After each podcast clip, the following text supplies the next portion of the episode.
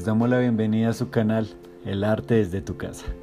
Les habla Cristian Camilo Rivera, estudiante de licenciatura en Educación Artística de la Corporación Universitaria Uniminuto.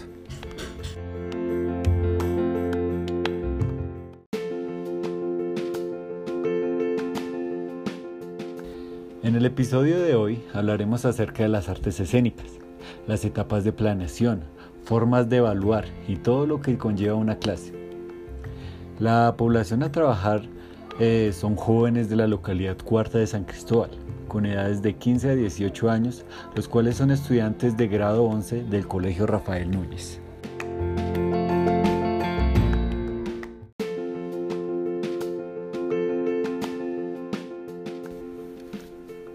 Nuestro taller se llama Cuerpo y Voz. Este taller busca que los participantes exploren su potencial expresivo, sincronizando el movimiento, la respiración y la voz.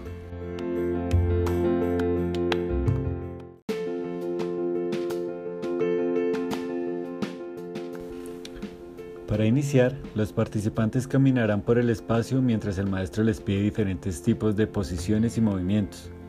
El maestro será el guía entre los cambios y los ejercicios a trabajar.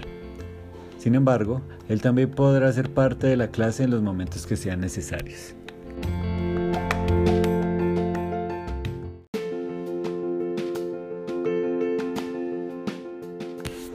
Así pues, el maestro pedirá a sus participantes que, por ejemplo, caminen en cámara lenta, en cámara rápida, que realicen movimientos robóticos, movimientos disociados, movimientos ondulados, también que caminen con los talones hacia afuera, punta de los pies hacia adentro, también crea situaciones como que el piso está liso o que el piso es lava,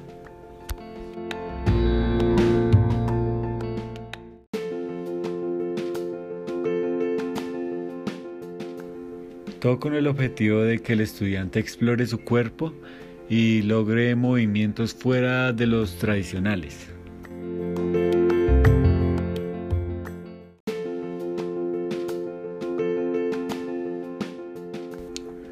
Todos los movimientos irán acompañados de la voz, así que cada sonido emitido por la voz será acompañado por un movimiento del cuerpo, el cual tendrá la misma duración de tiempo.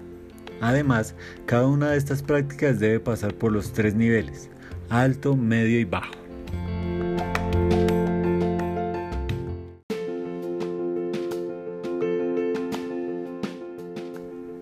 Por ejemplo, si realizamos movimientos ondulados, los acompañaremos de la palabra fu o shi. Por ejemplo,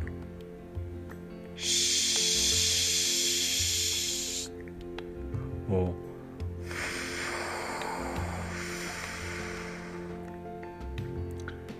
Si realizamos movimientos robóticos, los acompañaremos de la palabra yu, como si fuéramos unos robots.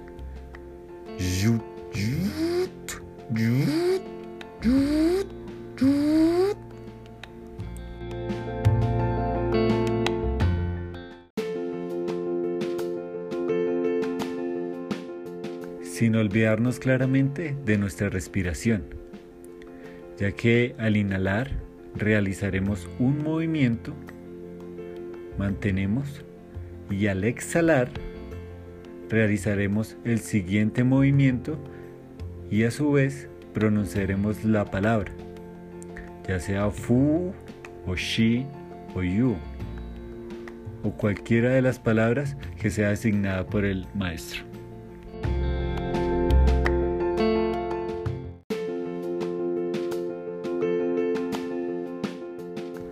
Luego realizaremos un trabajo en grupo.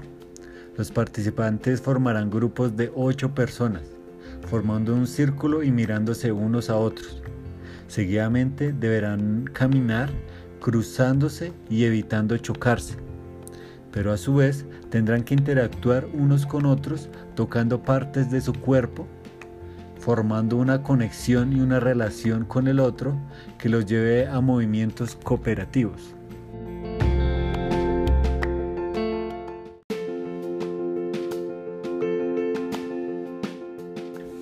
Para finalizar, el docente evaluará la actitud, disposición, resolución de conflictos y lo aprendido en clase, desafiando a los estudiantes a realizar una exposición improvisada en donde se debe evidenciar la conexión del grupo sin haber planeado nada.